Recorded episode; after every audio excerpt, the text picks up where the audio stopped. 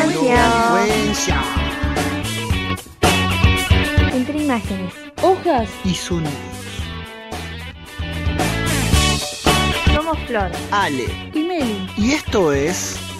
¿La verdad de la elocuencia?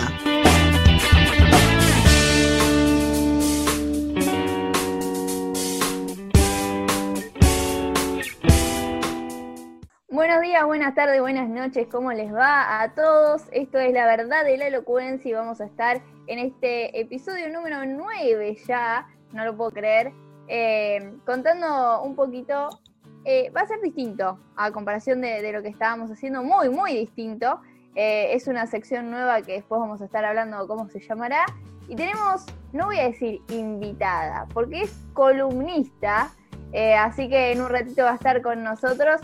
Eh, seguramente ya la conocen, los que siguen sus redes sociales seguro la conocen, así que después vamos a estar con ella, pero bueno, están aquí conmigo Melina Sosa y Alessandro Córdoba. ¿Cómo les va? Hola Flor, ¿cómo andás? ¿Cómo estás, Ale? Hola, hola chicas, ¿cómo andan? ¿Todo bien? ¿Todo bien?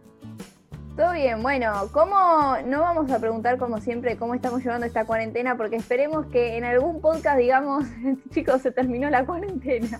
Sí, no, Espero igual que, digamos- yo lo, yo, la gente no sabe esto, pero por lo que yo veo en esta cámara, ustedes están del orto, con coronita en la cabeza, anteojo de sol, la verdad que. la Chicos, yo ya, ya la, ya la cuarentini, ya la cuarentini Eh. me tiene muy mal. Le estamos metiendo onda, ¿no, Flor? Le estamos metiendo onda. Yo diría que le faltan unas luces y como una musiquita de fondo bien bolichera. Una, un enganchado de, de las culi, como la otra vez. De las culis sueltas, ¿verdad? Juli, tenés que bailar vos, Melina, ahora ya que No, no, no. Después de la cuarentena, en el club. el club. Ah, perfecto, perfecto. Porque bueno, hay que, hay que decir que en nuestras redes sociales. Un tweet que dice que Melina tiene que bailar de las culisueltas llegó hacia ellas y le pusieron me gusta al tweet. Sí. Así que Aplauso para eso, ¿eh? Muy- si, eh, me lo trajo, mucha piden, re- si me lo piden las culi, capaz.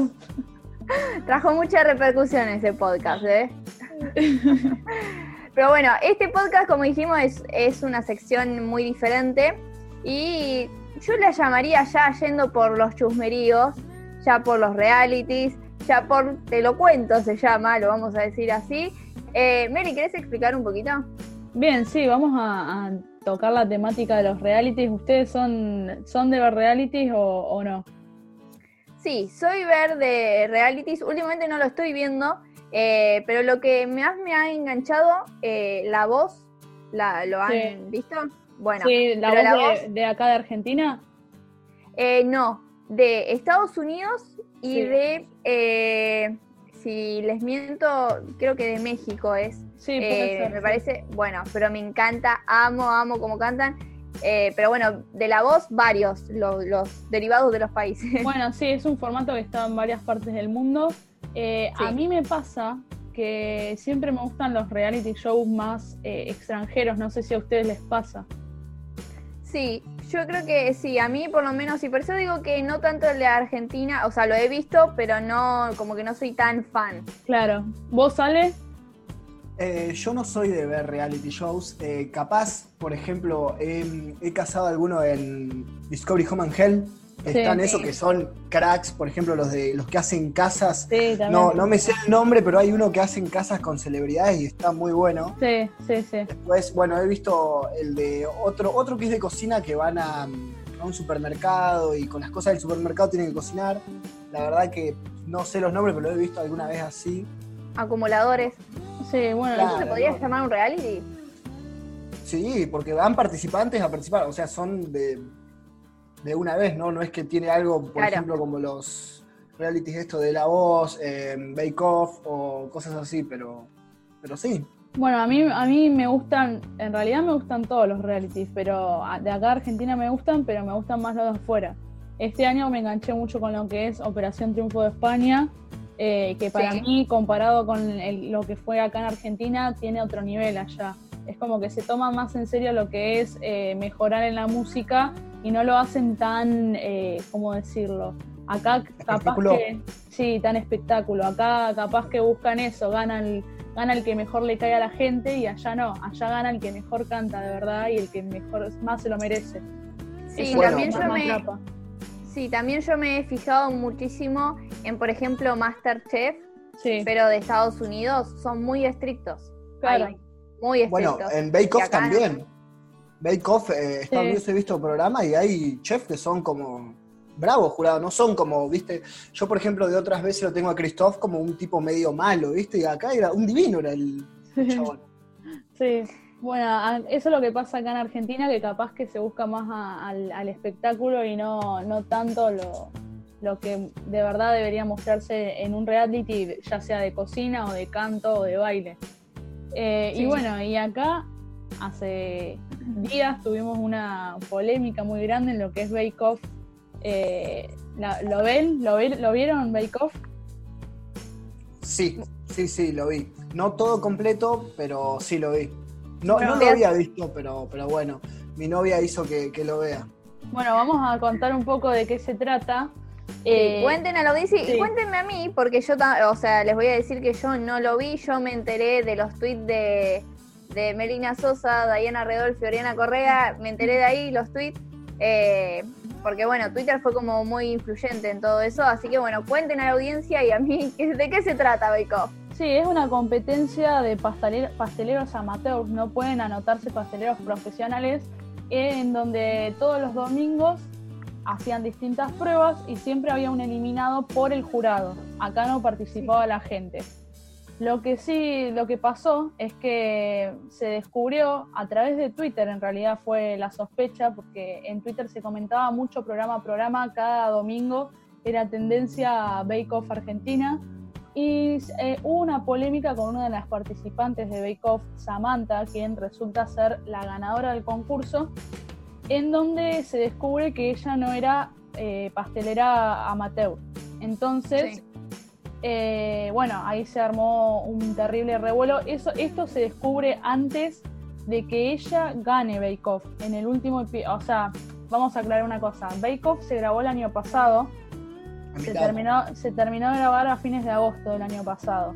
Pero los programas los emitían ahora durante la cuarentena, los emitían cada domingo.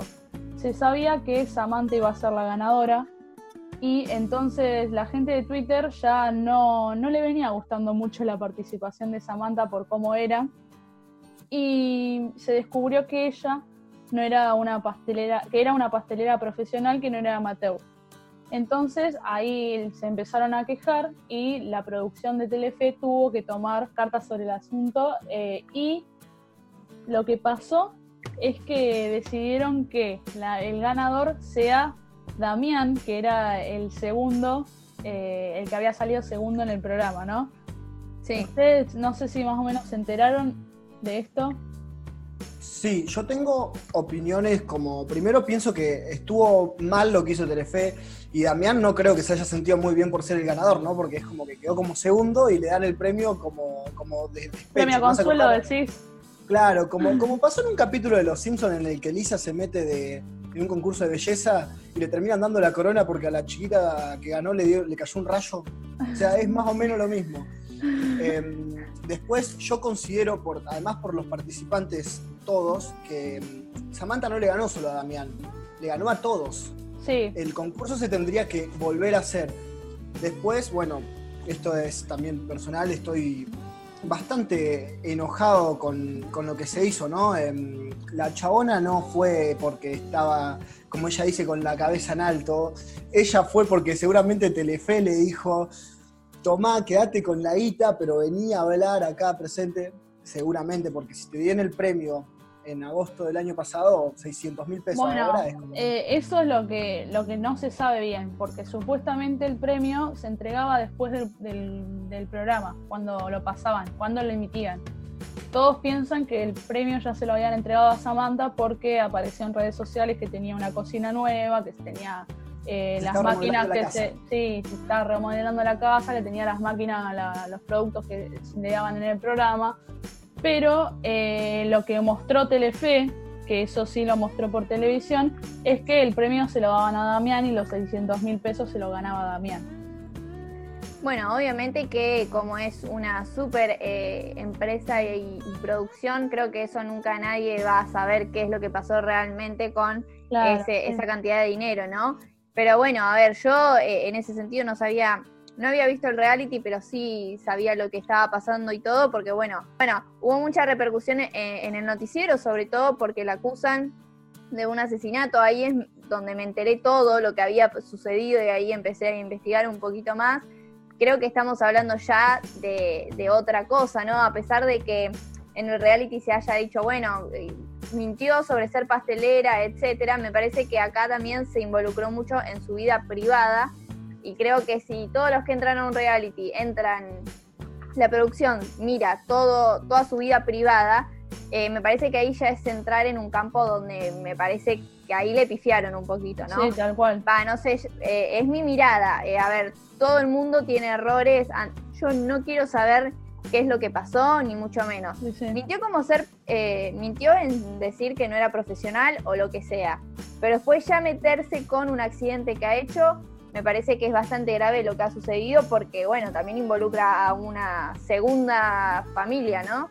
En la que está involucrada en esto. Yo tengo una pregunta para vos, Meli. Em, ¿Qué opinás acerca de ese, te digo a vos, Meli, porque vos, Flor, no la viste a la final, ¿no? Porque vos no viste. Sí. Em, de la escena en la que aparece el cartelito que dice Julio 2020 y la muestran a ella y a Damián. ¿Vos viste la cara de, ella que dice, no tengo ganas de estar acá, pero lo estoy haciendo de mala gana? O sea, ahí es lo que yo pensé, la pensé como a la chabona le dieron algo, porque esta no estaría ahí presente ni en pedo. Después ya dijo que lo hace porque no, tiene la cabeza nada. No, en realidad no sé si le dieron algo, pero pero lo que sé es que cada uno firma un contrato con, lo que es Telefe y ella por contrato tenía que estar ahí. Es como pasan todos los programas, por ejemplo, a la hora de dar entrevistas, ella nada más daba entrevistas para el canal Telefe, no daba para los otros canales. Entonces, por contrato, ella tenía que, dar entrevistas a cierto canal y, se le dijeron presentate, presentarse. Y obviamente, ella al no estar de acuerdo decía que se iba en alto y que, que ella nunca, nunca firmó de ser pastelera profesional. No, bueno, también yo creo que, por ejemplo, ella dijo que lo único que hizo de administración en una petrolera, de eso vive, pero ¿por qué nunca habló de Café San Juan, por ejemplo? Sí, y bueno, ella obviamente va a hablar siempre, siempre a su, a su favor. Eh, acá estaba claro que no cumplía con las, con las normas para presentarse en el programa Y, y, bueno, y por eso pasó lo que pasó.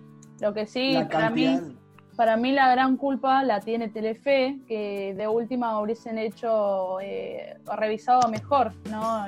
los currículum y, quién era cada participante. Pero como decía Flor, en esto concuerdo con ella que, quizás ya llevarlo al lado de lo que de los juicios que tiene Samantha o, de, las, de las irregularidades que ha cometido en otros ámbitos de la vida, eh, ya es mucho, ya se tendrían que enfocar nada más en lo que es eh, Bake Off y bueno, y si no cumplió, darle como, como se solucionó, darle el premio a Damián y dejarlo ahí. No creo que, hace falta meterse tan en lo personal en la vida de ella.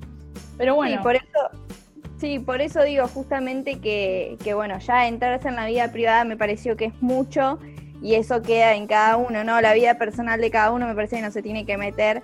Si bien entras en un reality, toda tu vida va a ser pública, pero bueno, me parece que... Sí, depende de qué reality. Esto era un reality de tortas, o sea. Más sano, claro, exactamente. Pero bueno, vamos a seguir hablando de realities, obviamente, pero no nosotros tres, sino que con nuestra invitada especial, así que si les parece vamos a la segunda sección que tenemos en este podcast. ¿Te lo cuento? Te lo recuento.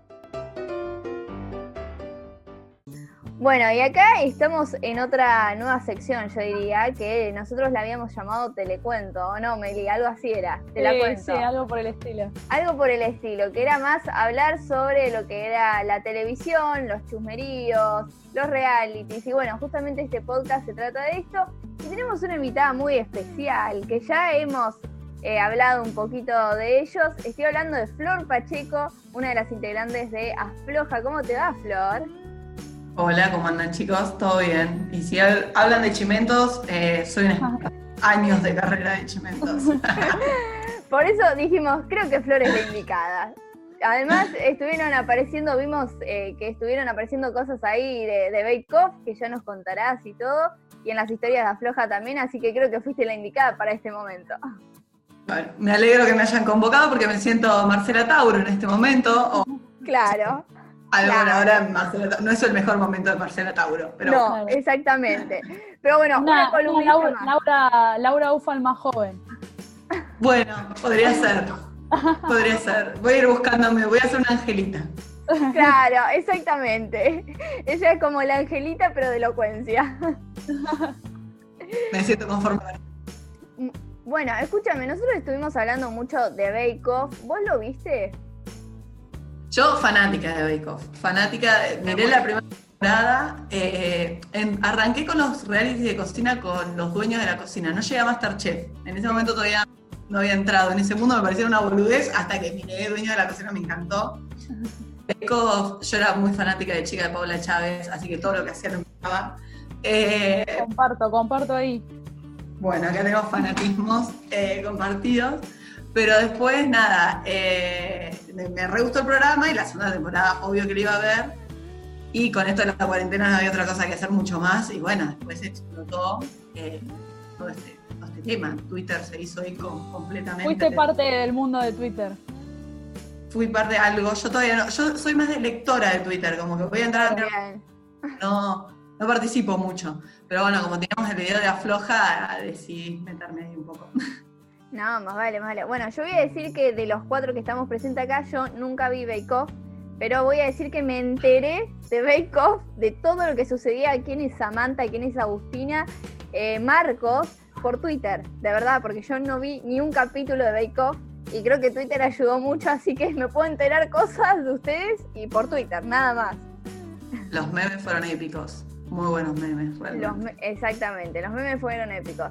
Pero bueno, ¿qué te pareció el reality todo esto que, que estuvo sucediendo?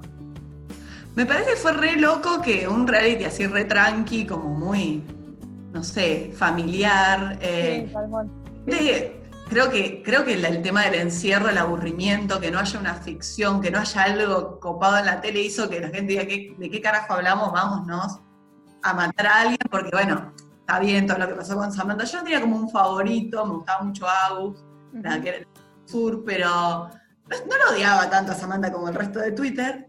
Pero después lo que pasó ya es un poco excesivo, pobre pica, me da un poco de pena.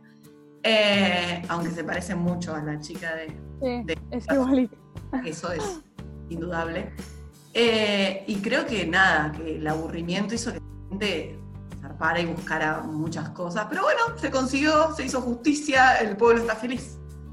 Más un Sí. domingo, ¿no? Porque los domingos uno no sabe bien qué ver y estaba en el, en el horario ideal. Estaba, era como, no sé, yo creo que ya después la gente era lo único que le interesaba en la semana. Sí. Como lo que pasó con el bailando, Gran Hermano, y era raro porque era gente cocinando tortas. Sí, sí. Así como, pero bueno, no sé, hubo algo ahí que, que pasó, evidentemente.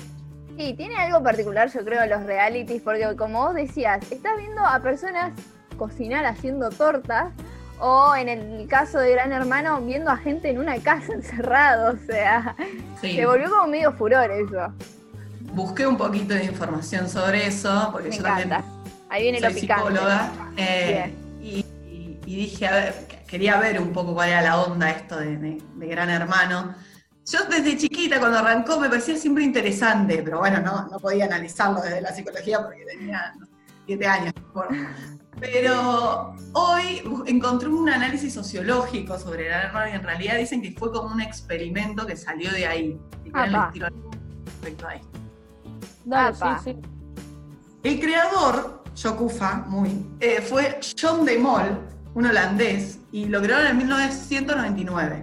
Mm. Eh, eh, y ahí, en realidad, esto se- la primera idea era meter a seis o ocho personas, no me acuerdo bien, adentro de una casa, de una mansión, y que convivan durante un año. Y a ver el que aguantaba. Pero después vieron que había como una cápsula que habían hecho en el desierto, eh, era como una cápsula que recreaba, eh, era una cuestión científica, ¿no? Sí. que recreaba el medio ambiente en la Tierra, y habían entrado ocho personas ahí adentro, eh, y se dieron cuenta de las complejidades con las que era convivir con personas, no sé qué, entonces lo readaptaron y bueno, surgió Gran Hermano como lo conocimos en la primera edición, después todos fue como, bueno, Se desvirtuó. Claro. Pero hay algo de, del, no sé, de esto del boyerismo, ¿no? Que se llama del ver, del mirar. Se lo ha comparado mucho con el, panóptico de Foucault, pero en realidad no así. Eh, y bueno, yo creo que hay algo de eso que, que- que, no sé, que te intriga ver a gente haciendo cosas. Más allá que después la edición también juega mucho. Pero yo me acuerdo de tener 13, 12 años, no sé ustedes, y estar a las 2 de la mañana con Gran Hermano puesto, que hacían nada. Sí, sí, el 24 horas que lo seguís por internet, sí, tal cual. Claro. Después le metieron fiestas igual y también mirábamos cómo otra gente se divertía. Sí, a- Sí. tal cual. Más o menos lo que pasa ahora con las fiestas por Zoom. Claro. Fresh. Sí, Claro, yo creo que la cuarentena se convirtió como en un gran hermano, ¿no? De estar todo el tiempo ahí conectados a ver qué, qué hace el otro o las fiestas por internet. Bueno, en la floja también hicimos la gran cuarentena. Estuvimos muy, muy metidos con los realities. Me, me di cuenta. Teníamos que adaptarnos y dijimos realities. Sí, eh, para esta cuarentena genial vino. No, y lo, lo que pasa en Gran Hermano es que siempre uno se siente identificado con alguna persona que está dentro de la casa.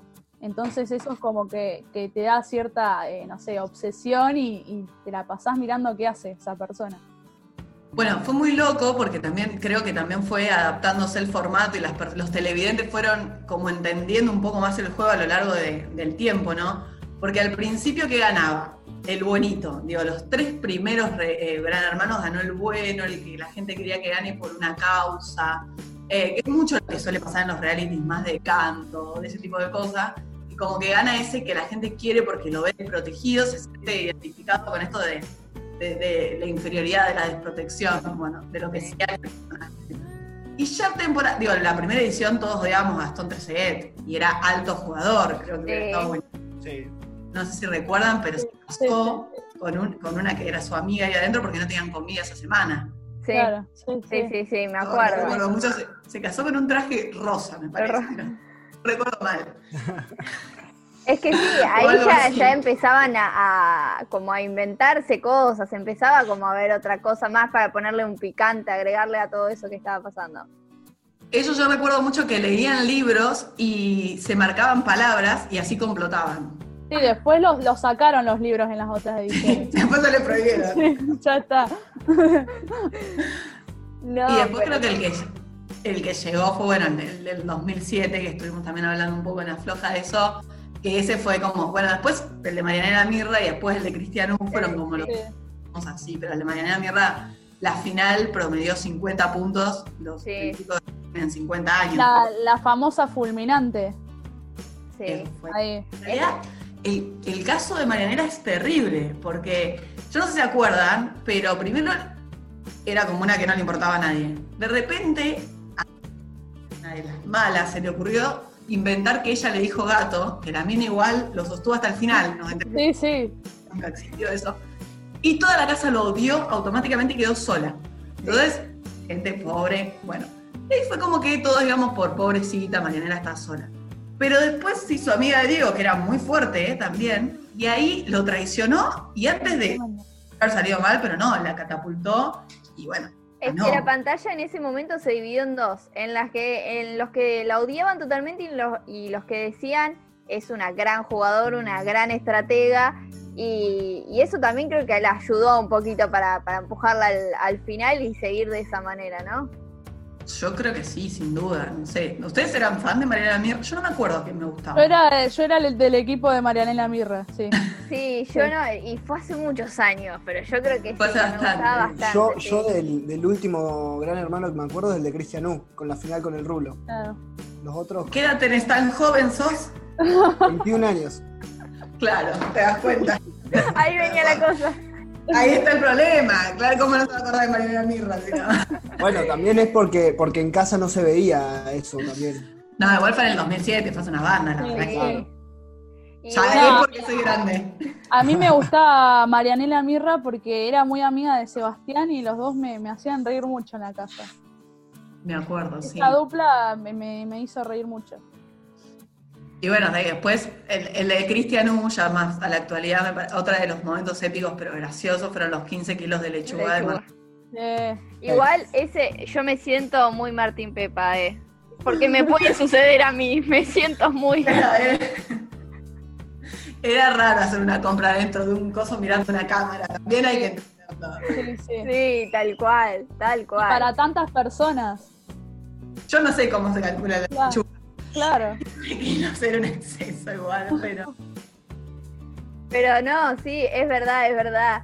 Eh, son cuestiones que, que vos, vos decís re loco en la tele mirar ese tipo de, de- de realities, como muchos tuvieron también, que hubo, me acuerdo, si no, si no me equivoco, en- acá en Argentina hubo uno donde tenían que sobrevivir en una isla y tenían que atender Sí, eh, El de los- el- sí. el El ba- baila- bailando, era como, como una especie de bailando, ese, el bailando No, por un no, sueño, no es de, no es de gente que se iba a, que estaba con gente de África o cosas así, ponele. Estaban en Telefe, puede ser, o me Ah, no, ese fue uno también. Sí. Ese fue muy bueno también. Ese me era acuerdo, me espectacular. acuerdo porque hay un, hay un meme de un de un africano que dice que es hincha de Racing, que estaba, sacó una foto en el, en Sí, el no, cilindro. y cuando la mandan, la mandan a, a comprar pan a una que no sabe hablar, que, que se va con la frase memorizada, medio kilo pan, medio kilo pan, es buenísimo.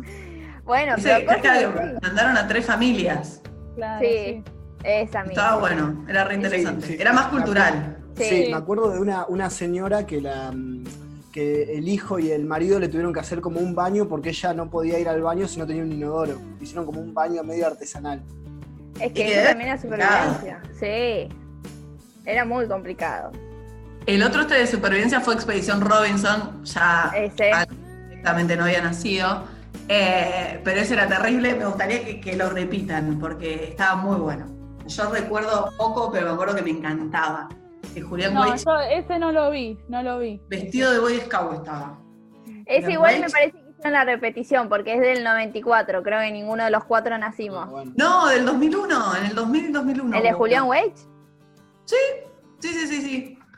Fue que los mandaban a una isla de Panamá y competían, estaban en las dos partes de la isla, Sí. dos equipos y, ten- y, bueno, estuve porque para floja estuve mirando y una la, la Piki que fue como que quedó inmortalizada porque dejó ganar a otro compañero, hizo, la encontré en Instagram y tiene historias destacadas, eh, contaba un poco de eso y decía que no comían, o sea, comían lo Claro. que lo que cazaban, Claro. lo que tenían.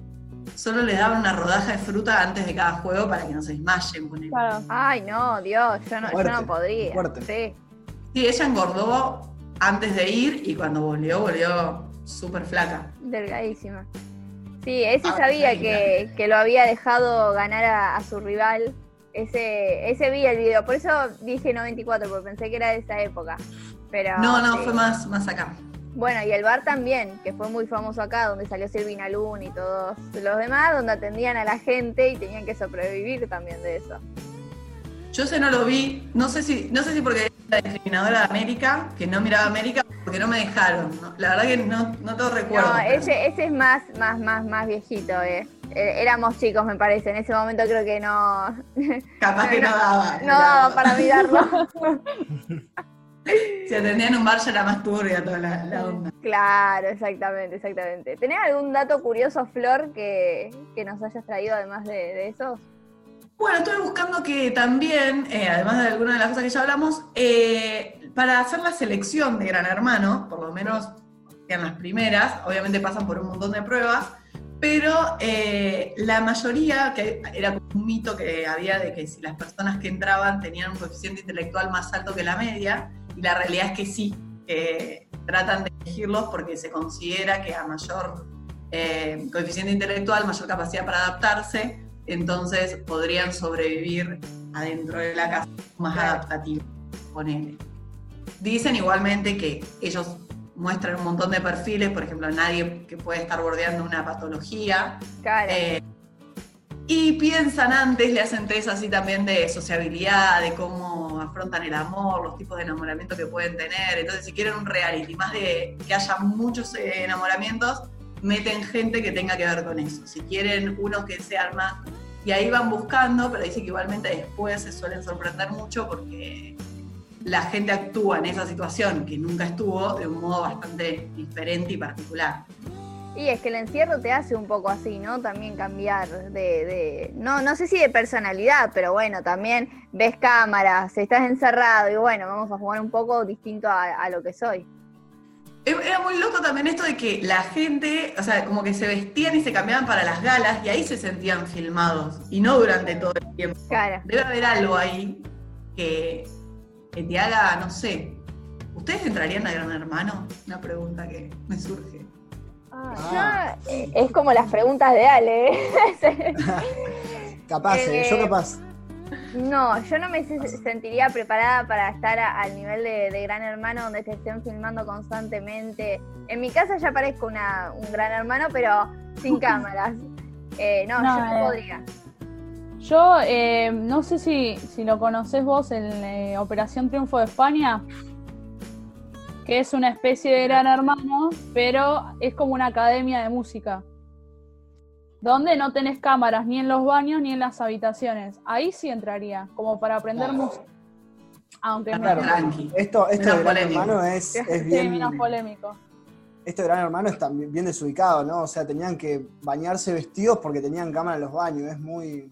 Claro. Las sí. duchas, es muy, muy fuerte eso. Sí, muy invasivo. Sí. Sí, bueno, igual Gran Hermano era medio turbio, justamente por, por eso querían cámaras en todos Claro, lados. sí. Sí, Era justamente. sí. Sí, creo que también es, es, es, es raro esto de, de- Para mí depende del Gran Hermano, porque me gustaban más los Gran Hermanos que, que- que, no sé, como el de Cristian Un, que se basó en el juego. Ese estuvo re divertido. Claro, sí.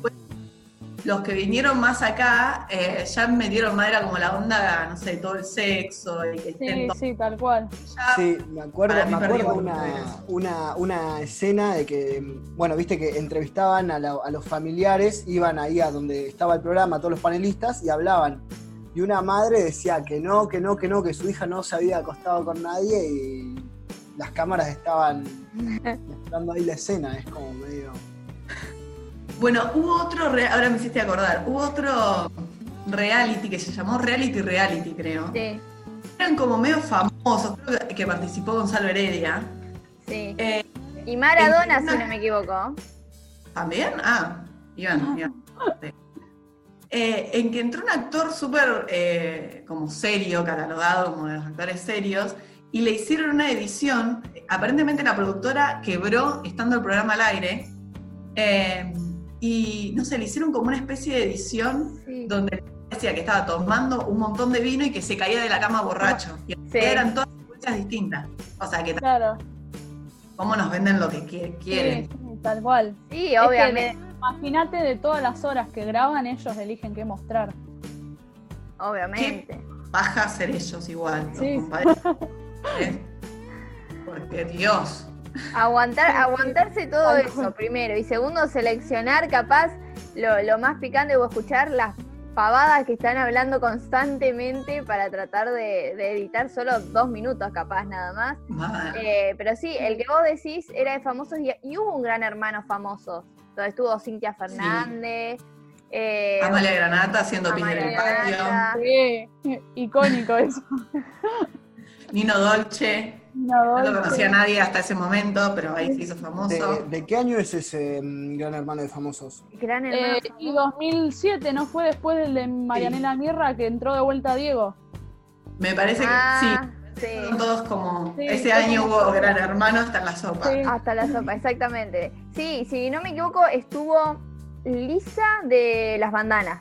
Sí, Sí, también. Ah, mira, no la recordaba. Sí. Que, Sí. que le sacó, que está la, la- el video donde Cintia Fernández eh, agarra un cuchillo para cortarle Ah, sí. la ropa. Y Lisa es la que le intenta sacar el cuchillo y se terminan cortando, ¿no? Muy bizarro. No, Sí. terrible. Sí, Muy sí. fuerte. Era, era mucho ya eso. Bueno, Andrea Rincón fue otra de las que salió de un Gran Hermano. Sí, Claro. Sí. Bueno, ahí nos damos cuenta igual el- el nivel que fue subiendo Gran Hermano, porque empezó algo como tranqui y ya después empezó como mucho más eh, picante, más subido de Sí, tono. el primer Gran Hermano creo que no pasó nada relevante, solamente era el- no sé, la, la novedad. Claro, Después el ya juego. se fue poniendo. Sí, si no me equivoco era re tranquilo. Me parece, no sé si en el primero o en el segundo Gran Hermano donde había una vaca. No sé si se acuerdan. En el primero la tenían que ordeñar. Bueno, ahí era como todo muy tranquilo. Bueno, hoy creo que no se permitiría. Sí, No. el tema del maltrato animal dentro de- ¿no? Tal cual, tal cual. Creo que en ese momento no nos lo planteábamos, pero hoy digo, qué raro pensar en una vaca dentro de una casa en Sí, medio de la... igual, igual que gracioso, ¿no? Ver cómo gente, ponerle que la, la gran mayoría son de, de ahí, de, de Buenos Aires, y que estén ordeñando una vaca, algo bien de campo, ¿no? Mal. Igual yo soy rey del pueblo y no tengo idea cómo se reña una vaca. No, yo estoy igual, Bueno. yo estoy igual. Bueno, Ale, Ale también es de pueblo. Ale, ¿vos sabés ordenar una vaca? Nunca ordeñé una vaca, pero he visto. O sea, con las pezoneras y todo. No, pero bueno, esto de los realities últimamente se volvió como una devoción de, digamos, del público, ¿no? Como que todos ahora esperan como un reality, qué sé yo. Bueno, ahora Bake Off hubo todo este desastre, pero yo creo que va a haber otro Bake Off más y toda la gente va a estar ahí atenta buscando. Y lo Yo que creo pasa. que la magia es...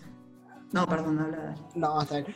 Lo que pasa que yo creo que este fue como el gran furor también por la polémica. Si no, o sea, no creo que haya Sí. tanta relevancia.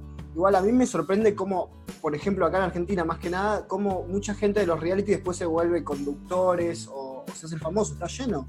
La cantidad de gente que sale de, Sí. de los reality. Cristian U, por ejemplo, se hizo conductor después de, de ganarlo. Sí. Bueno, Mariano de la Canal, chicos, se fue, se fue a Ecuador. Sí, re exitoso es allá, dice. Creo que Sí. es como...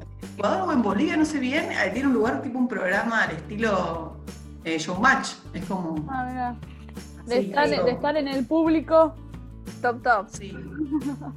Eh, sí, hay un montón de... Bueno, la única pareja que quedó formada, creo, Gustavo Costi y Sí. Y sí, eh, Jimena Capristo. Jimena Caprisa, esa- exactamente. Sobrevivieron. Que tuvieron un hermoso niño. Y el bailando no es un reality, va, pero no sé, vos, vos Flor lo considerás como un, como un reality. Yo creo que sí, que es Yo un reality. sí. Sí, ¿no? La, la vida, pero... Claro. Sí, es un reality show, nada más que bueno, no, no hay cámaras al nivel de Gran Hermano, pero sí, es un reality show. Sí, sí. Eh, todo, todo, toda esa famosa previa que hacen es todo un reality show. Creo que como pasó en Gran Hermano, al principio se enfocaban eh, más en el baile, pero ya lo último era más sobre el escándalo, ¿no? Sí. Las polémicas, sí. Ya a nadie le importa. Ah, Bueno, un poco sí, está divertido cuando bailan mal o cuando bailan muy bien. Pero ya nadie. Me acuerdo que el, el primera vez que ternaron a, um, el bailando como mejor reality, estaba muy ofendido Tinelli. Sí. Muchos chistes al respecto y después se autopercibió. Después ya está, ya está, dijo. Es verdad, es verdad. Eh, pero bueno, Flor, contanos. Eh, apa, Soy gato, perdón. Quiere, quiere ser protagonista. claro, él también quiere sentirse en un reality. Sí, sí, sí, sí. Bueno, contanos un poquito eh, qué hicieron en Afloja sobre todos estos realities, qué es Afloja para el que no sabe, y, y bueno, contanos un poquito de eso. Bueno, Floja somos eh, tres amigos, actores, que decidimos empezar a hacer, eh, dijimos, bueno, somos actores de teatro, pero queríamos hacerlo en otras plataformas y la mejor, lo mejor que se nos ocurrió es hacerlo nosotros mismos, Sí. que acaba de pasar. Eh, aquí con Álvaro, Filipuzzi y Javier de la Torre, que son mis otros compañeros, decidimos empezar a ver qué hacíamos y bueno, después de, de mucho trabajo, mucho pensar, surgió Afloja. Eh, que bueno, estamos en Instagram como FlojaOc, en Facebook, en YouTube. En YouTube a veces nos cuesta subir videos, pero también los subimos. Eh, y la idea es esa, hacer videos de humor, actuar obvio nosotros, pero también nos gusta, nos gusta llamar a otros actores. Nosotros somos actores en el núcleo, entonces hay un montón de compañeros, pero tratamos de- de ir los que conocemos de otros lados. Hicimos un seminario en Buenos Aires, conocimos gente y tratamos de llamarlos. Y así con más gente de Bahía que de a poco eh, vamos tratando de convocar, si se quiere, a, a que vengan a hacer videos y todo el que tenga ganas y se cope nos reayuda y, y es buenísimo. Y así que estamos haciendo eso y bueno, hicimos unos videitos de Bake Off invitando. eh, Me encantaron, fui fan. No sé, a la gente le gustó mucho. Sí, tuvo- tuvieron mucha repercusión, sí. La verdad que sí, porque bueno, no tenemos tantos seguidores, tenemos 1700 por ahí, y llegaron a 10.000, 18.000 reproducciones, que bueno, es una baja. Sí. Em, Así que nada, re contentos, pudimos también charlar con Gerardo de Bake Off. Sí, tremendo. Contanos eso. tremendo.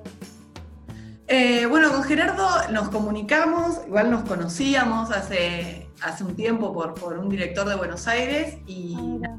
hicimos, eh, le preguntamos si que tenía ganas de, de charlar, de hacer un vivo, nos dijo que sí, así que bueno, lo hicimos, estuvo, estuvo divertido.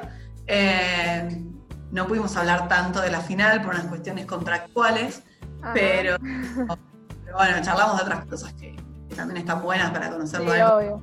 Es un tipo re divertido, la verdad.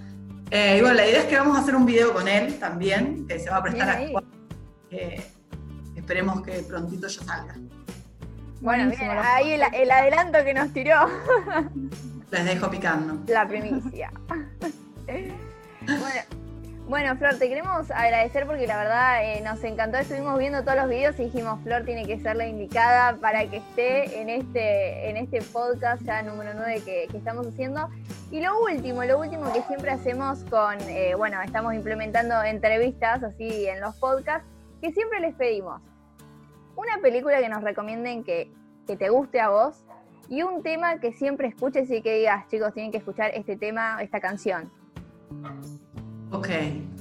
A ver, estoy muy mala con la música yo. Pero voy a tirar dos que mira, una película voy a decir de Truman Show, porque ya que estamos con reality, me parece que Sí, Genial. sí. ¿no? me obsesionaba esa película de chiquita, así que qué mejor. Eh, y música, voy a- una que escuché los otros días, porque en la clase de teatro tuvimos que cantar, Apa. y fue terrible. Pero bueno, había que hacerlo.